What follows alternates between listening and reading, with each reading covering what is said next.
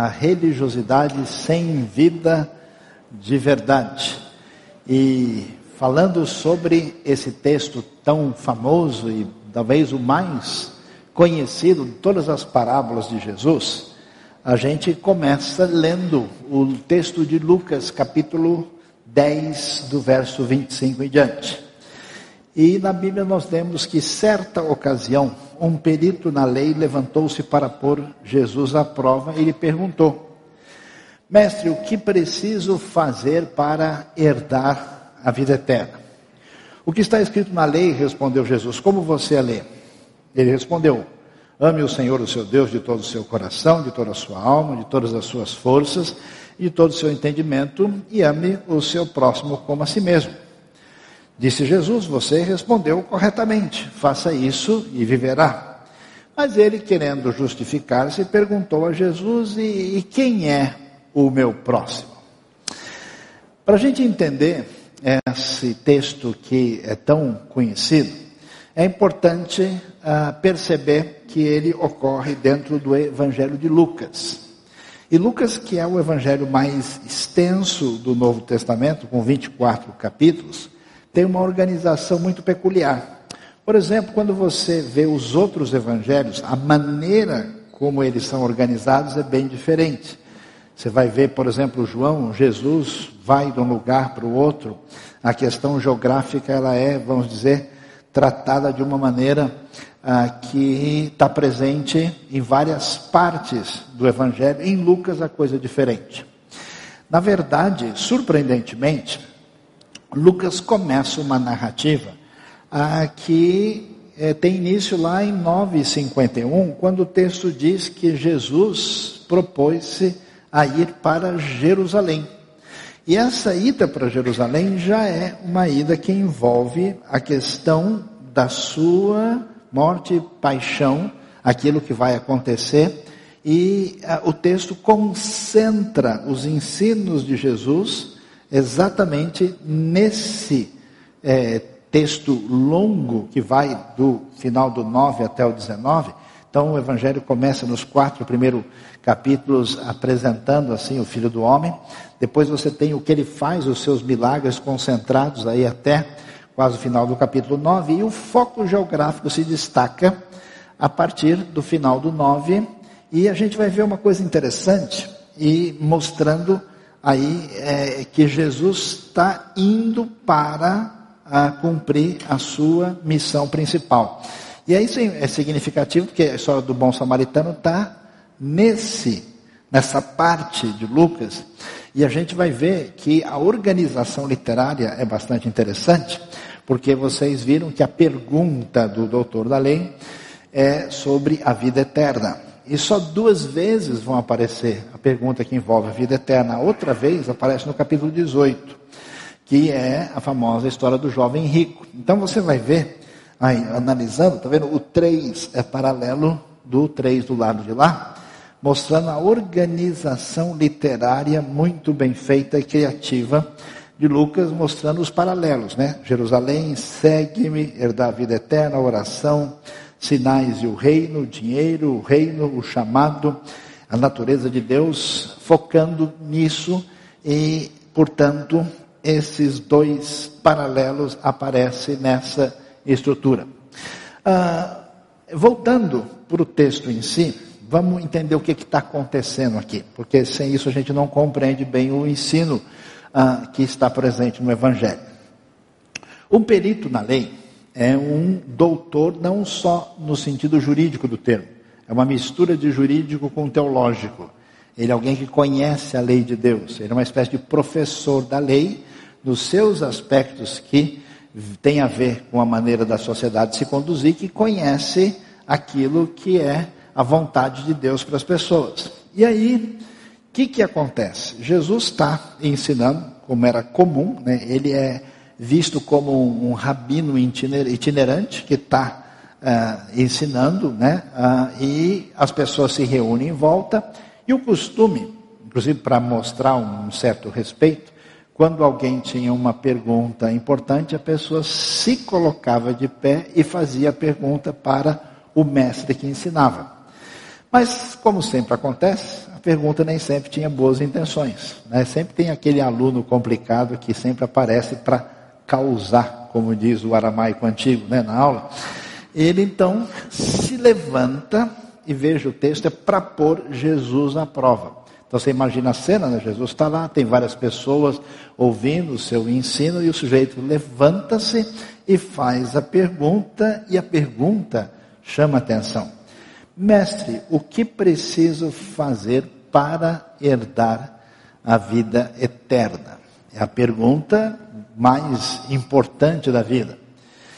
É a pergunta que muito anteriormente não se fazia tanto, mas já nessa época e um pouco antes, no contexto judaico de modo geral, ah, já se fazia. Ele levanta a pergunta, quer dizer, uma pergunta considerada dentro de um ambiente rabínico complicada, difícil, cada pessoa tinha uma opinião diferente, tal, porque ah, a coisa poderia gerar o que ele pretendia, causar um tumulto.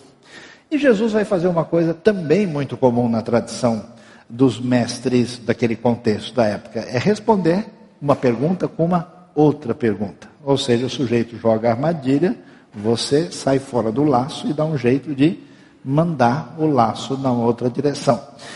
E respondendo com uma outra pergunta também significava, olha, a coisa precisa ser melhor entendida.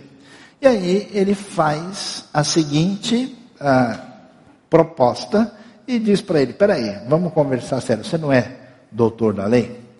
Você não é o sujeito que conhece bastante do assunto? Todo mundo não sabe quem você. Imagina o auditório tenso acompanhando a conversa.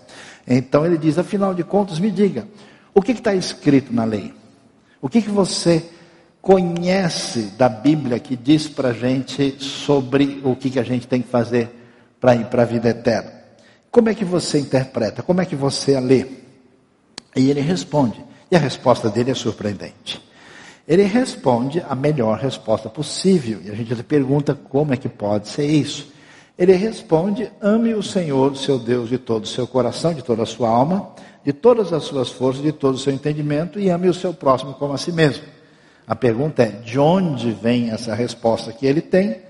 Ao contrário do que a gente imagina, vem da própria lei, vem do Velho Testamento contra o que muita gente imagina. O Velho Testamento diz uma coisa, o Novo diz outra, não é nada disso.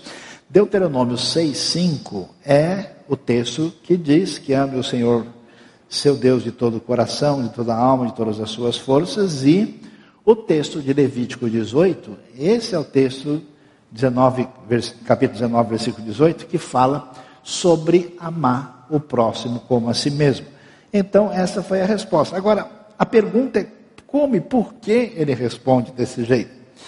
Alguns estudiosos imaginam que Jesus já respondeu isso anteriormente. Você vai ver Jesus enfatizando, especialmente Mateus 22, que toda a lei está resumida, ou todos os mandamentos estão pendurados nesses dois princípios que é amar Deus e o próximo.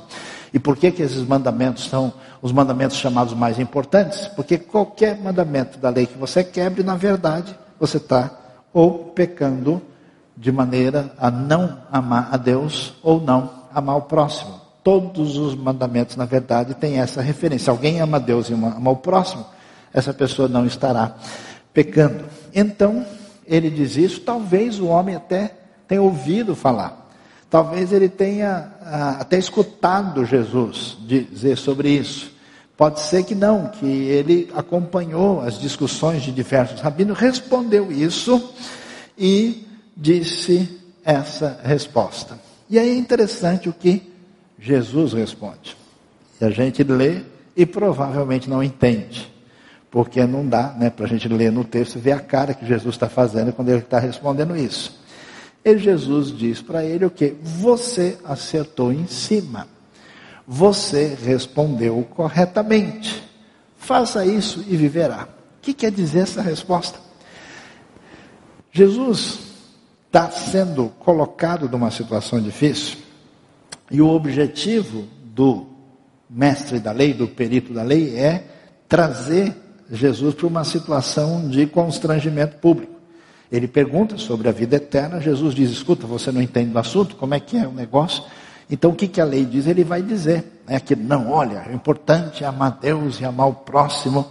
Então Jesus diz: tem razão, você acertou em cima, mas a pergunta que se levanta é: quem jamais tem condições de amar a Deus de maneira perfeita e completa e o próximo como a si mesmo? Você ama o próximo até você pegar o metrô junto com ele e ele pisar no seu dedinho de calo, né? aí o seu amor ao próximo já não é exatamente o mesmo. Então, numa espécie de atitude irônica, Jesus disse: é isso mesmo, tranquilo. É só amar a Deus sobre tudo e o próximo como a si mesmo, que você vai é, no caminho certo. Faça isso e viverá. Viverá tem a ver com vida eterna. Ou seja, faça isso e você vai ter a vida eterna. Para esse contexto de um indivíduo ligado a esse pensamento legalista, colocar isso, significava é, mudar totalmente o cenário da situação, porque o indivíduo falava: olha, eu fiz isso, eu guardei o sábado, eu, eu, eu trouxe o sacrifício no templo, eu fiz tais, tais coisas. Quando você muda o contexto, amar Deus e ao próximo, a coisa é forte demais. Então Jesus diz: tá bom, simples, né? Você viu só como é tranquilo? É só amar a Deus e ao próximo de maneira perfeita, está tudo certo. Beleza, você ganhou a vida eterna, que tal? O que, que você acha? O homem viu o sufoco que ele ficou. Como é que ele vai dizer publicamente: puxa, nunca ninguém amou mais a Deus e o próximo do que eu? Que beleza, valeu Jesus. Chega aí. Não, ele não vai ter como dizer isso fica numa situação pública difícil, e aí ele vai fazer o que todo mundo faz numa hora dessa. Por quê? Porque ele, como doutor da lei, alguém que quis fazer uma pergunta em público para tentar tirar a legitimidade de Jesus perante as pessoas, fica numa situação complicada. E agora ele vai ter que lidar com a situação. O que, que ele tenta fazer? Proteger a sua imagem. Então ele tenta se justificar, que é o que a gente faz o tempo todo. O que, que é justificação? É a tentativa, lembra do, do, do, homem fariseu que ora porque ele não é igual aos outros, né? Ele saiu justificado perante os seus próprios olhos. É aquela ideia de se sentir melhor em relação aos outros por qualquer predicativo que a gente tem. Você vê né, as pessoas conversando, alguém diz, não, mas eu consegui isso, a outra, não, mas eu consigo melhor, porque não sei o que, é porque eu fiz isso. A pessoa sempre tenta dizer, olha, no meu caso eu sou mais legal, né? no meu caso eu sou mais gente boa. E a gente vê, inclusive, quando, é, a gente está no ambiente religioso, é muito engraçado isso, né? porque quando você, a pessoa se sente acusada de alguma maneira de não ser o melhor cristão possível por uma ou outra razão, ele rapidamente começa a dizer, não, mas não foi culpa minha, mas eu estava lá por acaso, mas eu fiz com outra intenção. Começa aquele processo né, de tentar vender a melhor imagem possível. Então o homem fica num sufoco, e aí ele, o que, que ele vai fazer? Negar que ele não ama os outros? Mas que raio de professor e mestre da lei que faz uma coisa dessa? Dizer que Jesus está é, errado? Não, ele acabou de concordar com ele, ele fica sem saída. O único jeito é criar uma dificuldade em torno do tema. Mas como é que a gente vai fazer isso? Então, ele para porque ele não é sério, ele não está interessado em vida eterna, ele é uma pessoa cujo foco, a partir da sua religiosidade, o levou num caminho completamente equivocado, então ele tenta dar uma de importância, mas espera aí, quem é o meu próximo? É, ele, só falta perguntar, mas quem é o meu Deus? Né? Como não tem essa questão, o jeito era problematizar a segunda parte, dizer, mas como é que eu vou fazer isso? Para tentar devolver a bola para Jesus e Jesus ficar com a questão de dizer quem é esse próximo, e a pergunta vai nessa direção, e é a pergunta de quem não tem ah, de fato o foco na direção de Deus, mas quer ficar na sua zona de conforto, proteger a sua imagem e faz parte de uma religiosidade sem vida de verdade. O que, que vai acontecer? Jesus, então, em resposta, aí ele começa agora a responder e ele conta uma história. Que essa história é muito conhecida, talvez a mais famosa, hoje você ouve, né? Bom samaritano para tudo nesse mundo. Ah, hospital samaritano, ah, não, a dia do samaritano, é que isso. ele conta a história e diz que um homem, interessante que a gente não sabe quem é esse homem, está indefinido, descia de Jerusalém para Jericó quando caiu nas mãos de assaltantes. Faz toda a diferença saber que ele está descendo e não subindo, já vamos explicar. Esses lhe tiraram as roupas, espancaram e se foram deixando quase morto. Aconteceu estar descendo pela mesma estrada um sacerdote. Quando viu o homem, passou pelo outro lado. E assim também um levita. Quando chegou ao lugar e o viu, passou pelo outro lado.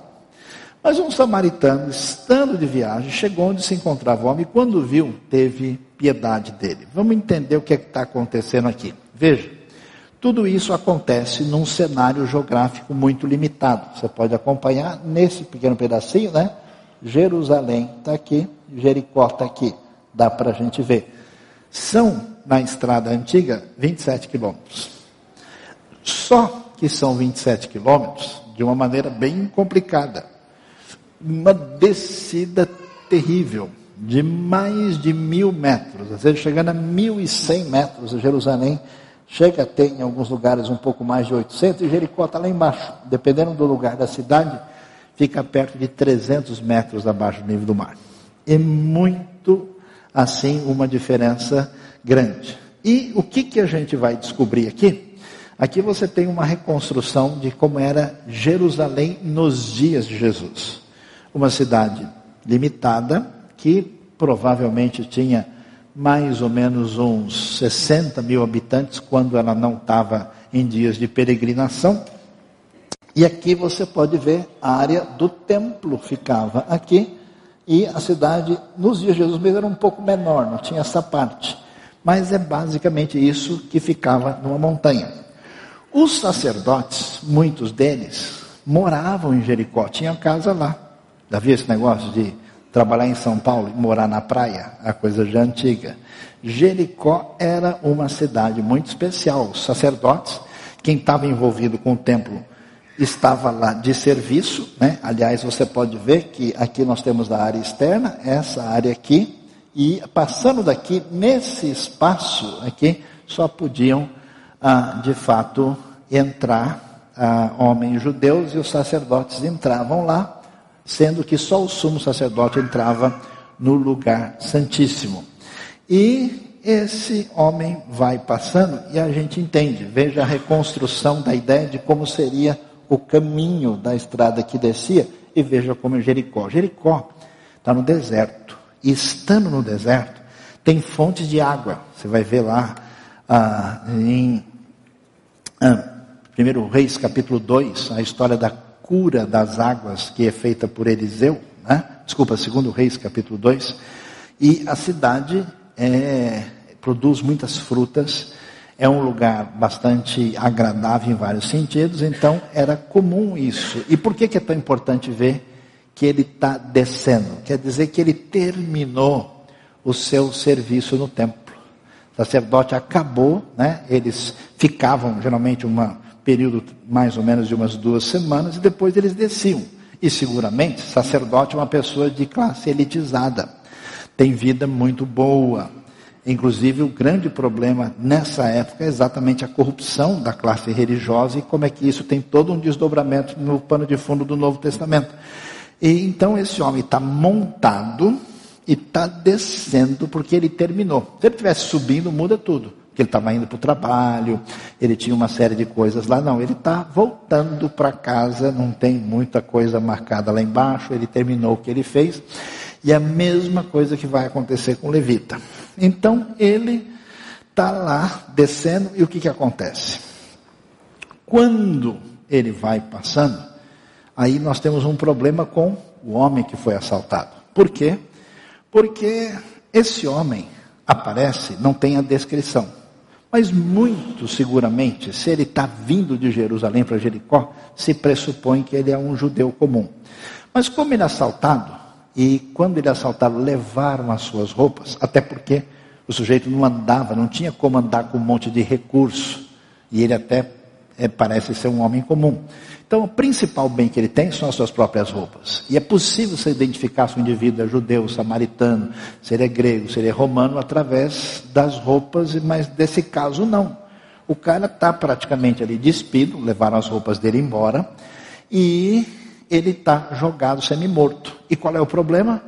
O sacerdote, o levita, trabalham no ambiente cultico, eles estão preocupados, eles estão fazendo o que se espera da parte deles, de não se contaminar com alguém que talvez o homem esteja morto. Aliás, e se esse homem for um gentil, eu vou me contaminar lá pegando nele? E se ele for um samaritano ou coisa parecida? Então é o seguinte: para não ter problema para mim, para não criar dificuldades para minha religiosidade, sabe de uma coisa? Vamos embora. E ele passa e assim acontece também com o levita, e vai aparecer na sequência a pessoa inesperada. Você pode ver aí, né? Aqui os sacerdotes comuns conversando com um sumo sacerdote, eles estavam totalmente dedicados né, a essa função de auxiliar os ofertantes para trazer seus sacrifícios e ofertas para serem apresentados no templo, que era uma coisa do cotidiano na época de Jesus. E os levitas não são simplesmente da tribo de Levi, e não são levitas como a gente lê no ambiente, ah, por exemplo, ah, da lei e dos primeiros livros históricos. Levitas nessa época é gente que faz parte do coro levítico, que estão no ambiente da adoração, que estão ali na parte mais interna do templo, junto, pertinho do altar dos holocaustos, e que estão nessa função de adoração. Ou seja, as pessoas mais importantes da religiosidade que a gente poderia esperar, que envolvia o sacerdote, que tinha esse papel de intermediação espiritual, e o levita, que fazia parte dessa adoração. Pois é, eles, em função da prioridade da sua religiosidade, passam de largo, deixam para lá e a coisa prossegue quando surge o samaritano. Agora, ao ouvir samaritano, a gente não faz ideia do que, a gente está falando. Que o samaritano é a coisa mais absurda que a gente pode imaginar nesse ambiente. Por quê? Porque os samaritanos são descendentes ah, de uma mistura que surgiu no oitavo século quando os assírios conquistam o Reino do Norte, fizeram uma mistura religiosa. Uma mistura de israelitas com outros. E eles criaram uma religião paralela. Por exemplo, eles diziam o seguinte: não, a Bíblia toda não nos interessa. Esse negócio de que Deus fez uma aliança com Davi e que ele é, elegeu Jerusalém, é, isso é tudo bobagem. Só vale os cinco primeiros livros da Bíblia, só o Pentateuco. E tem mais. Quando ah, Deus trouxe o povo que conquistou a terra prometida, eles atravessaram o Jordão, chegaram em Gilgal e subiram ali as montanhas, aquela região, é a região que mais tarde vai ser de Samaria. E tem valor o Monte Ebal, tem valor o Monte Gerizim, e eles então criaram uma religião rival paralela o pessoal não podia nem ouvir falar do outro. O samaritano é um tipo de xingamento. Os discípulos de Jesus, quando estavam com ele lá, e houve, Jesus fez o, o milagre e os religiosos quiseram uh, ofender Jesus, falaram o quê? Ele tem demônio, ou quem sabe é um samaritano, não tem nada pior. É como se eu falasse, ó, o cara ele é um, um, satanista criminoso, assassino. É isso que soava. Então, quando o homem está de pé, Jesus está contando a história, e aí ele falou do sacerdote, falou do levita, está todo mundo, hum, hum, hum. Aí quando ele fala, então, estava vindo um samaritano, o pessoal, ah, como assim? É, isso é coisa, é coisa que a gente nem, nem, nem, nem abre a boca para falar perto dos outros. O samaritano, samaritano teve piedade, teve misericórdia do homem, Aproximou-se, enfaixou-lhe as feridas, derramou nelas o que? Vinho e óleo. O que é vinho e óleo? Óleo é azeite, mas provavelmente não um azeite comum, um azeite misturado. Eles usavam como se fosse uma espécie de medicamento para ser colocado a uma espécie de remédio. Às vezes colocava algumas especiarias, uma, uh, alguma espécie de essência e vinho, que, claro, servia como antisséptico para limpar as feridas. Isso custa caro. E, aliás, óleo e vinho, lembra? Aquilo que é oferecido no templo. Que tem no templo, em tudo quanto é lugar para ungir, é exatamente o óleo de oliva. E o vinho, temos a libação do vinho que também é oferecida lá. Depois, colocou sobre o seu próprio animal, parece um samaritano de boas condições, levou para uma hospedaria e cuidou dele. O que é um negócio muito complicado. Por quê?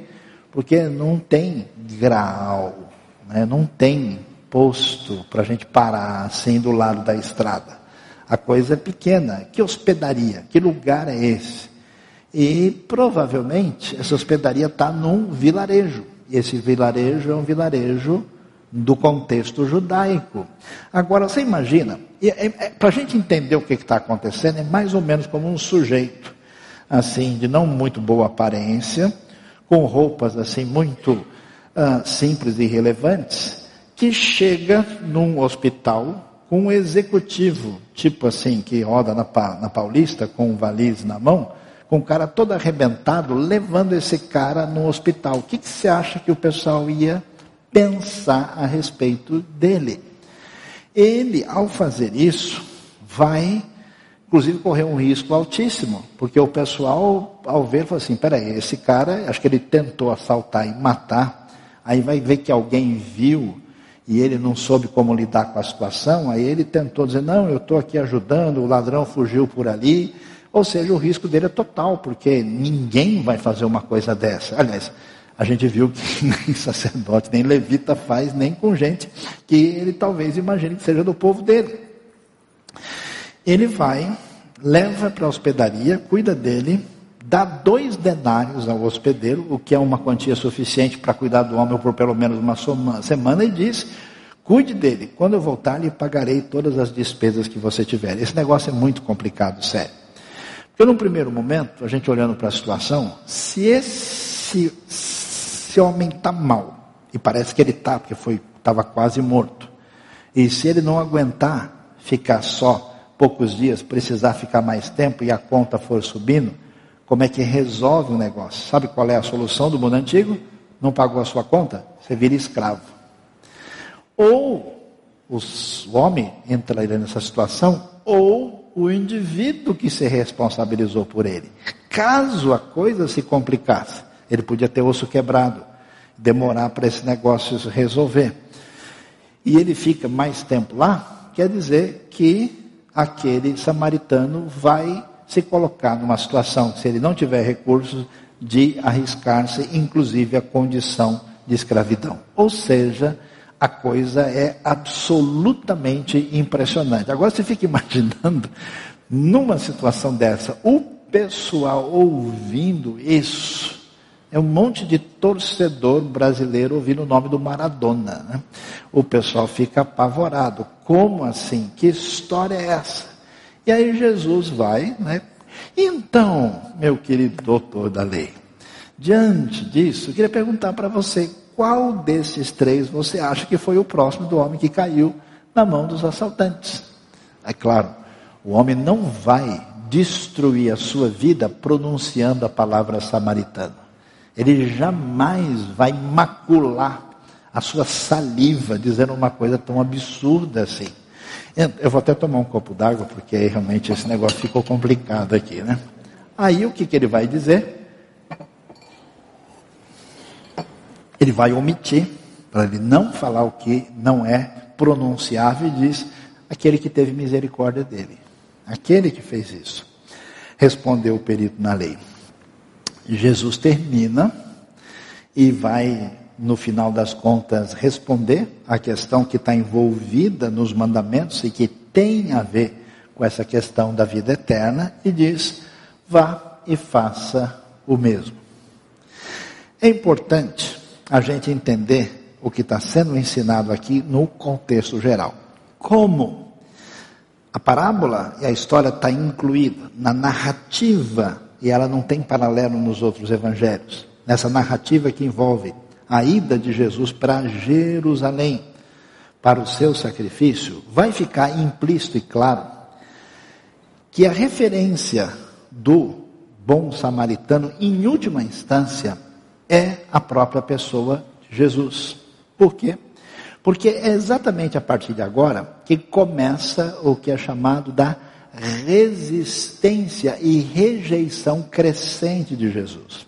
E o que está acontecendo, né, quando você vê na história, é que quem entrega a sua vida, se arrisca de maneira completa, paga tudo por nós, e que vai nos livrar e que inclusive se é, nos livra da nossa própria escravidão, que faz tudo em nosso favor, de maneira completamente movido pela sua compaixão, pela sua graça, é Jesus. Essa ideia ainda não está clara, ela vai ser ensinada para os primeiros cristãos, os primeiros que conhecem o Evangelho.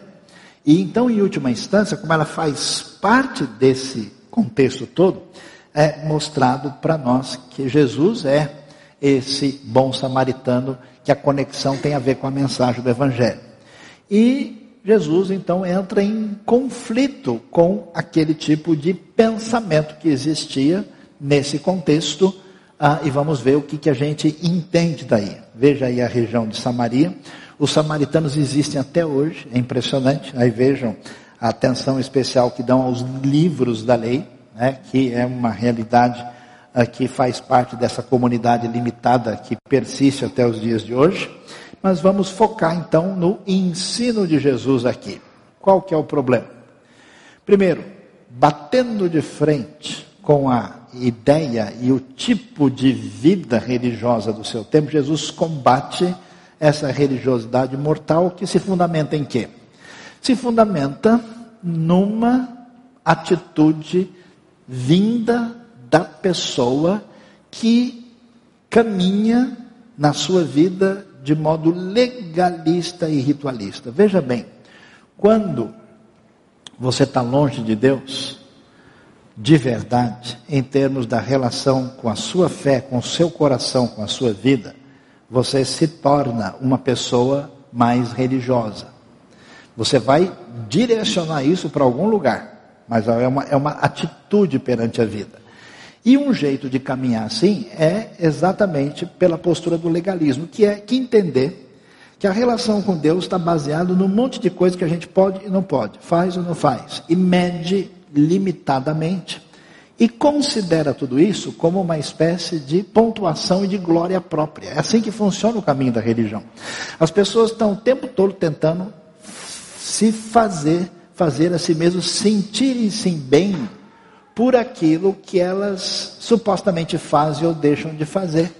Inclusive, essa é a razão porque elas humilham os outros, criticam os outros, porque ó, essa pessoa não faz do jeito, né? É esse jeito complicado. E a mesma coisa acontece com o ritualismo, né? essa, essa, essa tendência de querer desenvolver coisas que substituem a real vida diante de Deus. A religiosidade aqui é desse tipo. O homem está preocupado se ele vai ficar ah, impuro cerimonialmente. Ele está preocupado. A situação do outro, ah, não existe lugar para misericórdia. Não existe nenhuma relação real que atinja a vida e o coração. Esse tipo de religiosidade, que é o caminho normal do coração humano, é uma religiosidade mortal. Jesus confronta isso o tempo todo. Agora é interessante, a gente acha né, que o sacerdote, o levita, o fariseu são pessoas do mal, eles estão fazendo exatamente aquilo que o manual diz que eles devem fazer. Eles estão seguindo o que se esperava deles, de não se contaminar, não fazer qualquer coisa que pudesse prejudicar a sua imagem e aquilo que eles entendiam que tinha prioridade. A prioridade era legalista e ritualista. Eu fico tão impressionado como em certas épocas do ano, particularmente Natal, Páscoa, alguns assim, pessoas que não têm qualquer relação ah, com a fé, com Deus, com Cristo, se reveste de um ritualismo tal, a gente não sabe de onde o pessoal tira isso, já que isso não faz parte das suas convicções.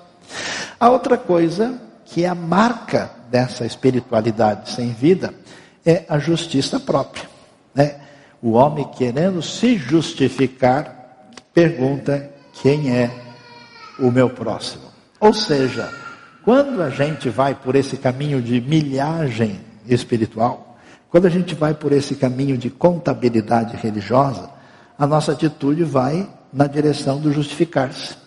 A gente que tem né, esses nomes, esses títulos assim, de pastor, qualquer coisa assim, é tão interessante que você fala com a pessoa e a pessoa se sente de alguma maneira impura ritualmente ou qualquer coisa, e imediatamente ele começa a dizer, não, pastor, olha, porque eu fui lá, mas na verdade eu fui que eu estava acompanhando um amigo, não, mas eu estava vendo aquele filme, mas eu não vi aquelas cenas na hora, eu até saí, né? Eu dei, eu tocou meu celular na hora, eu não nem prestei atenção.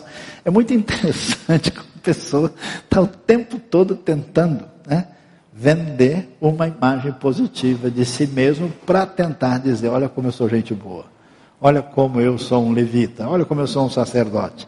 A postura de justificar-se está ligada à justiça própria de alguém que tem uma religião que, vê de regra, hipócrita e está longe de Deus. Por quê? Porque o foco do que envolve o ensinamento dessa parábola é o que é o Evangelho. O que, que é a mensagem de Jesus? O Evangelho é amor incondicional, é graça sem fim. Quando você tem essa consciência, você não tem do que se defender. Você calado já está errado. Você é pior do que você imagina. Você sabe que a sua esperança é somente a graça de Deus, que não tem ninguém melhor do que ninguém, todos igualmente pecaram, estão na mesma situação diante de Deus. Então, é graça sem fim. E aí é interessante. Quando a gente vê pessoas que não entenderam o Evangelho, elas desenvolvem uma espiritualidade baseada em sims e nãos.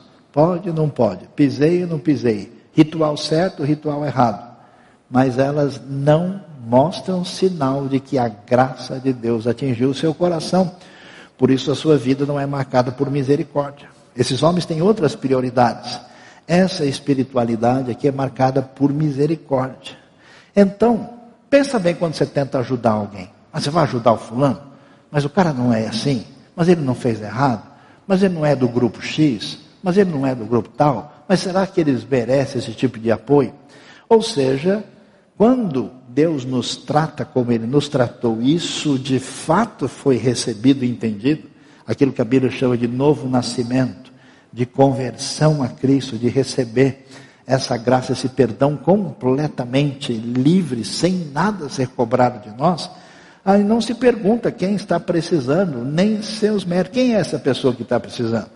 O conceito aqui muda, porque no mundo legalista, pecado é uma coisa específica que alguém passou da linha para lá e para cá. A lei é essa referência específica aqui. Quando a gente lida com o evangelho, a coisa vai numa outra direção. O conceito de pecado é muito mais profundo, envolve a nossa essência, envolve a nossa rebelião primeira. A gente não, não, não não, não, se torna pecador porque cometeu pecado. A gente comete pecado porque a gente é pecador. A coisa é num nível muito mais acentuado e profundo. Portanto, a ideia é outra.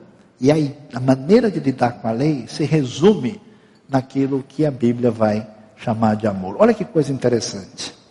Os antigos moravianos que fizeram uma vigília de 100 anos de oração ininterrupta, pessoas que de cada 15 um se entregou para a obra missionária. Esses homens queriam evangelizar lugares proibidos e que não tinha como entrar. Sabe o que eles fizeram? Se venderam como escravos. Para, como escravo, entrar lá e ter condição de compartilhar o evangelho. Pergunto, qual é a lei que convence alguém a fazer isso? Qual é a ordem que alguém diz, olha, Deus ou não sei quem a autoridade espiritual mandou você fazer isso, a pessoa, tá bom, já que é uma ordem, eu vou lá cumprir, isso é impossível. Então a postura é completamente diferente, o conceito é outro, a graça de Deus é o Evangelho e a parábola está mostrando isso com clareza. Por isso surge a coisa tão interessante que é o fim dos preconceitos. Por quê?